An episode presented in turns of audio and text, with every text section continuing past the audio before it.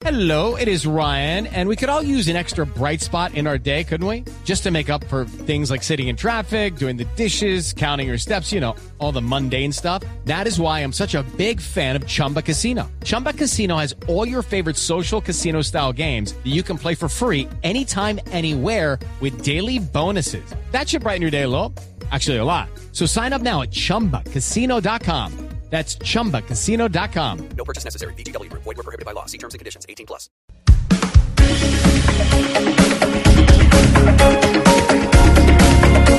Doce del día, 16 minutos. Doctor Pombo, recordémosle a los oyentes eh, la razón por la cual estamos en comunicación con la gobernadora del Valle del Cauca, con la doctora Dilian Francisca Toro, porque usted le planteó a los oyentes su pregunta sobre el tema. Y no los hemos escuchado porque es que hemos tenido tanta cosa hoy que no, que no hemos tenido la oportunidad de oírlos. Pero recordémosles la pregunta.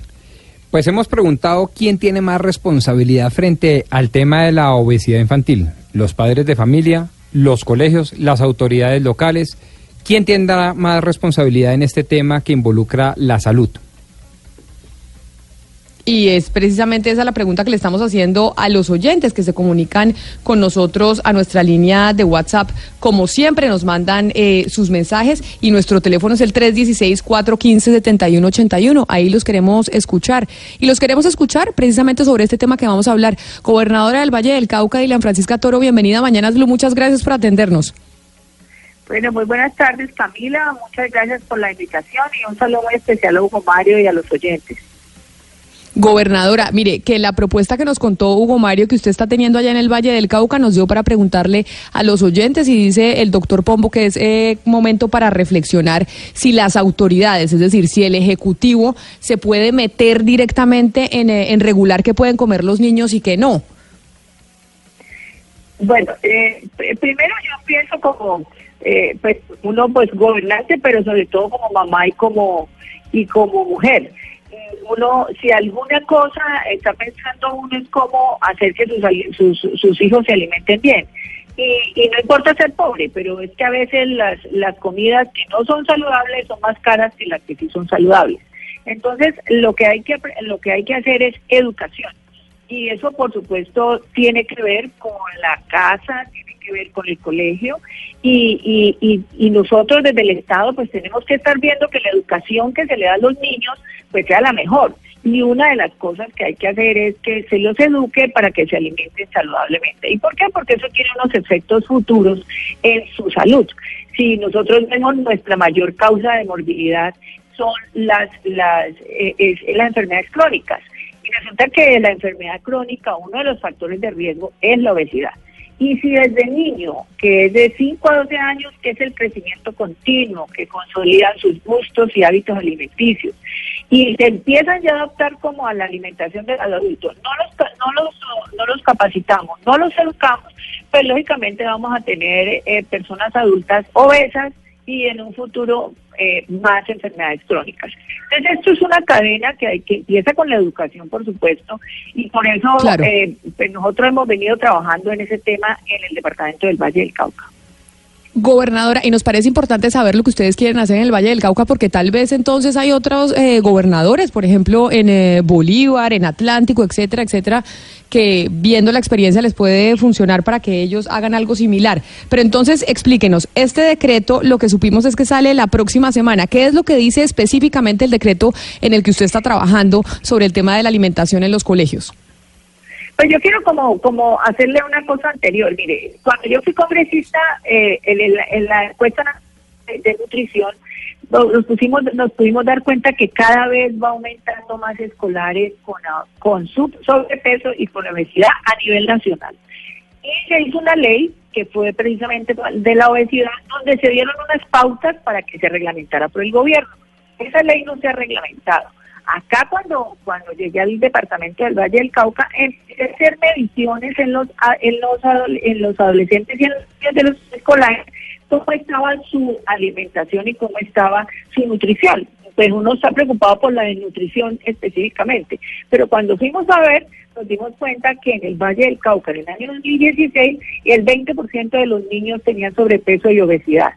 Pero cuando volvimos a hacer la medición este año, que medimos 56.800 escolares en la edad de 5 a 17 años, nos dimos cuenta que ha aumentado el 21.7, pero lo más grave es que ha aumentado el número de niños obesos y eso pues sí nos preocupa y eso tiene que ver con la casa, pero también con la con la con la escuela. Entonces, ¿qué vamos a hacer? Vamos a regular la alimentación de las tiendas escolares. Las tiendas escolares de los colegios públicos, allí se va a vender, se va a extender la, eh, alimentos que sean saludables, porque hicimos un estudio de las tiendas y lo que más se vende es salchipapas, perros, hamburguesas, gaseosas y papas y platanitos. Entonces, pues realmente lo que nosotros queremos es que las tiendas se regule y no quiere decir que no se venda una papita, pero que se regule cómo se deben de expender y qué cantidad. De esa manera podemos hacer loncheras saludables, por ejemplo. Entonces vamos a hacerle loncheras saludables a los papás para que los papás eh, eh, sepan cómo es que deben de hacerle la lonchera a sus hijos. Y en las tiendas, ahí sí pues me da pena con, con que me digan que no se puede regular. El Estado también es corresponsable en los temas de salud.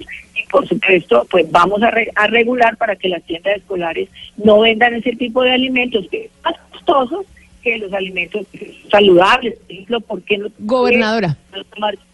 Gobernadora, la voy a la voy a interrumpir porque estamos teniendo problemas con la comunicación. Creo que usted va en un eh, en un vehículo y eso hace que la señal se nos vaya perdiendo porque como siempre decimos, eh, doctorísimo Pombo, eh, los celulares y la señal en, en, Colombia es bastante regular, ¿no? No funciona. Regular eh, tirando a pésima. Sí, sí, exacto. No funciona sí. bien la cosa pero, pero vamos a mejorarle la comunicación a, mm, a, la gobernadora del Valle del Cauca y mientras le mejoramos la comunicación a la doctora Dilian Francisca para que nos siga contando sobre este proyecto, sobre este proyecto de decreto, Hugo Mario, ¿no? Es un proyecto de decreto que tengo entendido se firma la próxima semana. Sí, no, va, va, a la Asamblea, por supuesto, para ser aprobado como ordenanza departamental y ahí ya inician los controles para ser obligatorio eh, la venta de productos saludables en las tiendas de los colegios oficiales, es decir, no más gaseosas, no más jugos en botella con colorantes, saborizantes y endulzantes, no más alimentos grasos y alimentos eh, que causan perjuicio a la salud, es decir, dieta saludable es, es lo que busca la gobernación del Valle a través de esta de este decreto que además es una campaña también pues esto podrá eh, emularse en otras partes de Colombia, debería hacerse de esa manera en los colegios. Estamos en comunicación mientras, eh, mientras mejoramos la comunicación con la doctora Dilian Francisca Toro, con Carolina Piñeros. Ella es la directora ejecutiva de Red Papás. Red Papás es una asociación que agrupa precisamente a papás de diferentes eh, colegios alrededor eh, del país. Doctora Piñeros, bienvenida y gracias por atendernos a usted también. Mila, muchísimas gracias y un saludo a toda la audiencia, Rodrigo. Gracias por invitarme. Doctora Piñero, sobre esto que estamos hablando con la gobernadora del Valle del Cauca, ustedes en Red Papás han venido trabajando arduamente sobre cómo tener una mejor alimentación eh, para los niños en, eh, los colegios.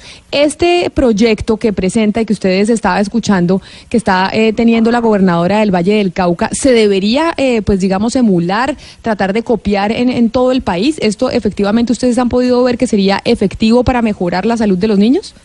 Sí, señora. Precisamente la Organización Mundial de la Salud dice que los entornos escolares saludables son una de las cuatro políticas costo efectivas para luchar contra la malnutrición, o sea, en general desnutrición, eh, sobrepeso y obesidad. Entonces, aplaudimos la medida y creemos que ya le están emulando muchos colegios y algunos, eh, hay pequeños esfuerzos, pero eh, aplaudimos que sea una gobernación eh, la que tome, digamos, ya este decreto reglamentario a su ordenanza que había emitido en, en mayo de 2018.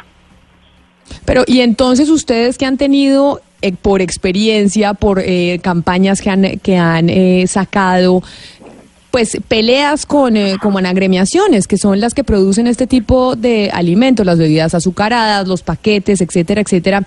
¿Usted cree que, que afrontará presión la gobernadora en el, en el Valle del Cauca frente a la Asamblea par, de, por parte de esas empresas para que no sea aprobado eh, ese proyecto que ella presenta? Yo creo que va a recibir muchísima presión, yo creo que va a recibir muchísima presión, pero eh, sin lugar a dudas es algo urgente que hay que hacer eh, y yo creo que hay que, ella tiene que recibir todo el apoyo, porque aquí hay que recordar que lo primero tiene que ser eh, los derechos de los niños, las niñas y los adolescentes y por supuesto el derecho a la salud y al bienestar es el primerísimo. Y vemos además que lo está haciendo muy bien. Nosotros vamos a tener em, un evento el 9 de abril donde vamos a hablar de todo este tema de entorno escolar saludable.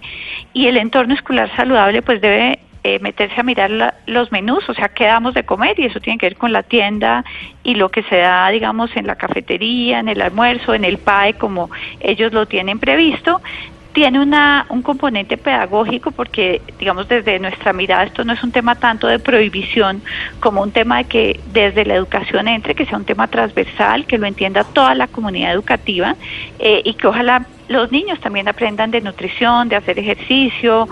Eh, hay un tema medioambiental aquí divino. Tenemos colegios que ya están implementando esto y nos han reportado, por ejemplo, que han bajado en un 40% eh, la basura del colegio, los desperdicios, y ella también tiene un tema de manejo eh, residual. Entonces tenemos unas prácticas muy bonitas que vamos a estar compartiendo de colegios rurales, de colegios eh, públicos y privados de muchas partes de Colombia, donde lo que ella está planteando son cosas que se pueden hacer, y más que se pueden hacer, se deben hacer. Carolina, pero Red Papás sabe eh, cuál es la situación de obesidad hoy entre la población escolar en Colombia, o sea, de cada 100 niños, ¿cuántos tienen problema de, obesidad? Pues mira, los datos de, de, la encuesta nacional eh, de salud bueno, la, la ENSIN, que es la encuesta eh, de salud nutricional, nos da datos no solo de obesidad, digamos aparte, sino está sobrepeso y obesidad juntos. Y tenemos, por ejemplo, uno de cada cuatro niños en Colombia tienen sobrepeso y obesidad. Ellos no los tienen solo obesidad porque es que el sobrepeso en la infancia de todas maneras encamina al niño a digamos, a problemas de salud en la edad adulta. Y, y hay un tema muy grave. Imagínense que entre 2010 y 2015, la población que más creció en sobrepeso y obesidad es la población en edad escolar. Un 30% eh, de, de crecimiento en 5 años de sobrepeso en edad entre 5 y 12 años. Entonces, es un tema muy grave eh, y si miramos la constitución eh, nuestra, dice que los derechos de los niños son prevalentes y eso debería ser suficiente para que el Estado reciba, digamos, en este momento todo el apoyo de la gobernadora para tomar esas medidas que son urgentes para el Valle del Cauca, pero para prácticamente todos los departamentos del país.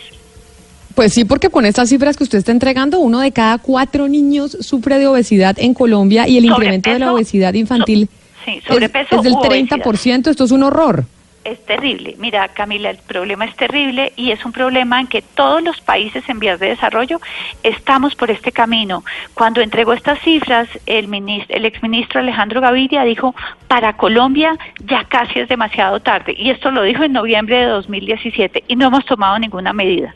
Entonces, es urgente que tomemos medidas y el entorno escolar es el entorno que hay que empezar a privilegiar de manera más rápida y urgente.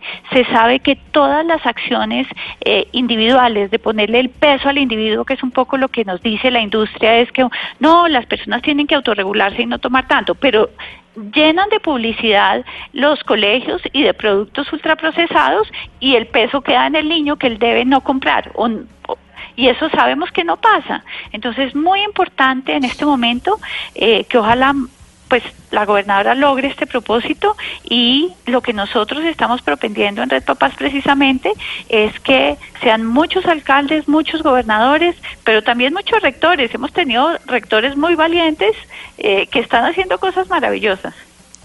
Permítame, eh, permítame, doctora Piñeros, precisamente preguntarle por eso a la gobernadora Elian Francisca Toro, que ya le mejoramos la comunicación.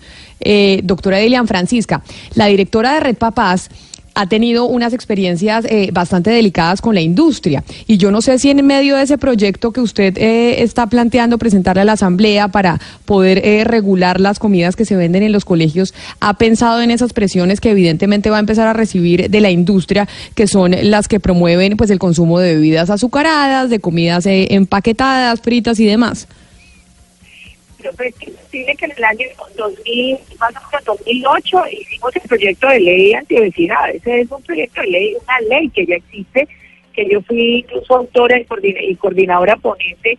Y pues por supuesto sí, sí recibí pues todos los, los argumentos que presentaban la industria alimenticia al respecto sin embargo lo presentamos, se aprobó, pero el, el, el gobierno nunca la ha reglamentado y precisamente eh, se hacen a veces las leyes y el gobierno no las reglamenta, no las pone en ejecución y pues lógicamente pues no, no, no se conoce.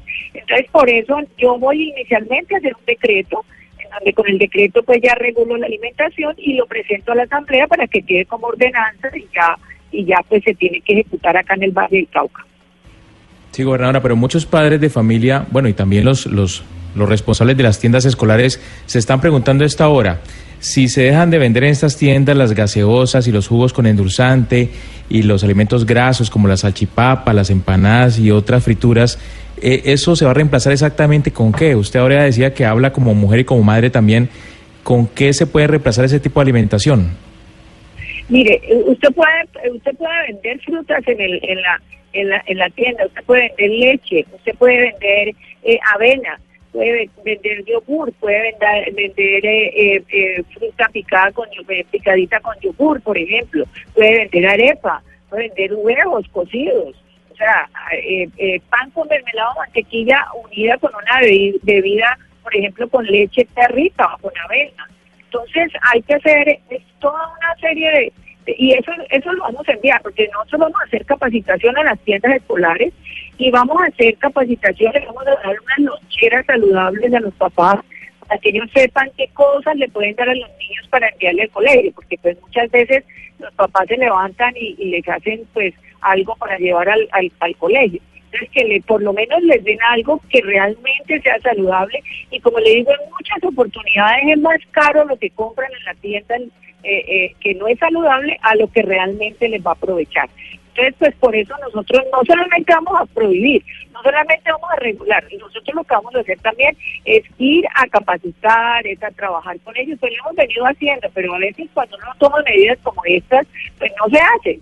Y necesitamos la capacitación, pero también medidas regulatorias para que de esa manera sí se cumplan y así podamos nosotros tener una alimentación más saludable, además acompañada del ejercicio. Como lo decía ahora la señora, pues realmente esto no es solamente no es solamente la alimentación, también tiene que ver con el ejercicio, en aumentar las clases de educación física. En los colegios ya a veces Gobernadora. en los recreos. ¿Sí? ¿Aló? Sí, go- gobernadora, sí, es que sobre, usted decía una cosa y decía, nosotros cuando yo estaba en el Congreso pasamos un proyecto de ley para luchar contra la obesidad y lo que pasa es que no se ha reglamentado y el gobierno no lo ha reglamentado. Por eso es que frente a ese punto que usted dijo, hemos llamado a Elisa María Cadena, que es la subdirectora de Salud Nutricional, Alimentos y Bebidas del Ministerio de Salud. Doctora Cadena, bienvenida a Mañanas Blue. Gracias a usted también por atendernos en esta discusión. Hola Camila, un saludo especial para todos los oyentes. Pues mire, estamos hablando con la gobernadora del Valle del Cauca que tiene este proyecto para su departamento para poder eh, tener una mejor alimentación en los colegios públicos en el Valle del Cauca. Estamos con la doctora Piñeros eh, de Red Papás que dice que este tiene que ser un esfuerzo a nivel nacional porque entregan unas cifras aterradoras sobre cómo uno de cada cuatro niños tiene obesidad y en los colegios el 30% de crecimiento en obesidad infantil. ¿Qué es lo que el gobierno no ha, no ha implementado o qué, es, o, qué es lo que estamos haciendo? ¿Por qué no tenemos iniciativas eh, similares en, en el resto del país? Sí, mira Camila, como bien lo decía la gobernadora, eh, se expidió la ley 1355. De esta se ha avanzado en la, reglema- en la reglamentación en varios de sus artículos. Uno de esos está relacionado con la regulación del consumo de, de alimentos procesados en centros educativos. En este sentido, desde el Ministerio Nacional de Salud hemos ya tenemos listo el lineamiento de la tienda escolar saludable en donde hablamos de la promoción de la alimentación saludable. El país tiene las guías alimentarias basadas en alimentos cuyo propósito es promover la alimentación fresca, natural eh, y también la promoción de frutas y verduras. Asimismo, eh, dentro de este lineamiento hablamos de regular la publicidad, lo mencionaba Carolina Piñeros, es muy importante que a veces se promocionan los productos junto con algún juguete, junto con algún premio, alguna figura que hace que para el niño, para el adolescente sea más atractivo consumir este tipo de alimentos, pero que nutricionalmente su contenido es muy bajo, pero sí tienen alto contenido calórico. Entonces, en este lineamiento promovemos la alimentación saludable, hablamos de procesos educativos en donde la comunidad juega un papel muy importante y ahí es capacitación a los tenderos, capacitación a los docentes, capacitación a los estudiantes, procesos educativos con los padres de familia porque juegan un papel muy importante. Y otra línea eh, que tal vez no se ha hecho muy visible es la gestión ambiental y tiene que ver, por ejemplo, con que estamos prohibiendo las bebidas azucaradas, pero debe haber disponibilidad de agua potable en las escuelas. Debe haber ese sustituto para que nosotros disminuyamos ese consumo de, de estas bebidas, pero promovamos el consumo de agua potable. Y una final, y una final que está eh, muy relacionada con la participación ciudadana y la importancia de la veeduría que hagan las asociaciones de padres de familia para que esto realmente se implemente. Le quería preguntar precisamente en esos mecanismos de control y regulación por los etiquetados de los alimentos, porque de alguna manera muchas veces cuando los hijos están, cuando los niños que están cerca de uno consumen los alimentos o uno mismo, uno depende de la información de ese etiquetado. ¿Qué tanto eh, se estudia, se regula y conocemos el etiquetado de los alimentos que consumimos? Bueno, nosotros eh, emitimos la resolución 333 eh, que habla sobre el etiquetado nutricional. El Instituto Nacional de Salud hizo un estudio hacia el 2016 donde se miraban los diferentes etiquetados y lo que encontró es que las personas, uno, no alcanzan a leer el tamaño que tiene el etiquetado, dos, no se entiende, tres, usualmente la decisión de compra de alimentos está más ligado a la marca o al precio. Entonces ahí tenemos un reto grande en cómo hacemos que el etiquetado sea mejor entendido y sea de fácil comprensión, suministre información clara, concisa y que sirva para la toma de decisión de la compra de alimentos en poco tiempo. Cuando uno está haciendo mercado, uno no está, uno no tiene tres horas para revisar producto por producto, sino eh, tienen que ser decisiones rápidas. Entonces estamos revisando toda la evidencia internacional que hay al respecto. En esto podemos hablar de la evidencia que tiene Chile, que ha avanzado de manera importante en el etiquetado frontal de advertencia, así como otros países de la región como Perú. Eh, y estamos en ese proceso de revisión. Actualmente estamos adelantando eh, mesas de trabajo para revisar cuál sería la mejor propuesta para Colombia. Le pregunto a la doctora eh, Dilia Francisca Toro, la gobernadora del Valle del Cauca, eh, esa iniciativa suya, eh, señora gobernadora, tiene que llegar a la Asamblea para ser aprobada. ¿Se tiene el respaldo político para que los diputados respalden, aprueben la iniciativa? Porque obviamente hemos hablado de la presión que existe, ya, no solamente a usted, sino también a, me imagino, a la Asamblea Departamental. ¿Se tiene el respaldo por parte de la gobernación para sacar adelante esa iniciativa en la Asamblea? Y si no lo tiene, ¿cómo hacerlo? No, primero lo hace por decreto y le vamos a pasar luego para la asamblea. Pero realmente ya hay una ley que nos respalda. En esa ley está establecido cómo se deben de regular las tiendas escolares, o incluso cómo se debe regular las campañas publicitarias, eh, como lo dijo la, la, la, representante del ministerio, también cómo se regulan. O sea, yo lo, nosotros lo podemos hacer, lo voy a hacer por decreto, pero también lo voy a hacer por por asamblea, pero le puedo decir que, como, decir, como, como decimos, primero están los derechos de los niños y las niñas y la salud de ellos. Y, y en, la, en la asamblea hay muchas mujeres, así que yo creo que no vamos a tener ningún problema para que nos la puedan. A mí me parece importante preguntarle a Carolina Piñeros de la Fundación Red Papás el tema de la corresponsabilidad. Usted nos ha hablado, doctora Carolina, de la importancia de la pedagogía antes que de la prohibición. Y yo quiero ver cómo está, eh, cómo está Colombia, cómo está la responsabilidad de los padres de familia en relación con el tema de la obesidad y el sobrepeso. Por ejemplo, cómo está la cultura de no comprar gaseosas en casa o eliminar la comida chatarra de las dietas de los muchachos o ser más condescendientes con las políticas de los colegios y de las autoridades en casa. Bueno, pues muchas gracias. Me encanta la pregunta porque una de las cosas también que hemos aprendido en este proceso es que la responsabilidad no puede recaer sobre el individuo. La primera responsabilidad recae sobre el entorno. Lo que llama el Ministerio los determinantes sociales o la Organización Mundial de la Salud. Imagínate que primero hay que ayudarle a las personas para que puedan tomar unas mejores decisiones. En ese sentido, si las gaseosas no son más costosas, mediante un impuesto, Es muy difícil que las personas por sí solas, con muy bajo nivel educativo, como estamos viendo, porque realmente este es un problema de una inequidad tremenda son precisamente las personas con menos recursos y con menos educación quienes tienen mayores problemas. Entonces no podemos culparlos a ellos. Muy importante, un impuesto a las bebidas azucaradas. Muy importante lo que estamos hablando ahorita, unos entornos escolares más saludables donde los padres muchas veces no tenemos ninguna injerencia, inclusive muchas veces mandamos una lonchera saludable y allí dentro del colegio el niño cambia sus cosas por otras cosas.